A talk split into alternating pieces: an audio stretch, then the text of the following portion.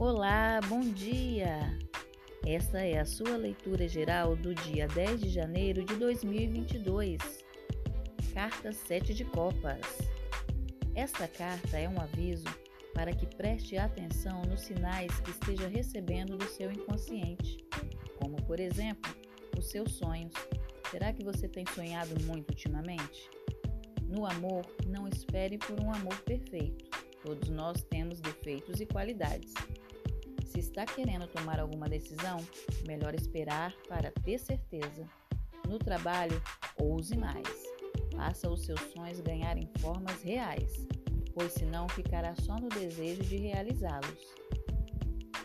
Se esta leitura ressoou com você, deixe o seu like, comente e compartilhe.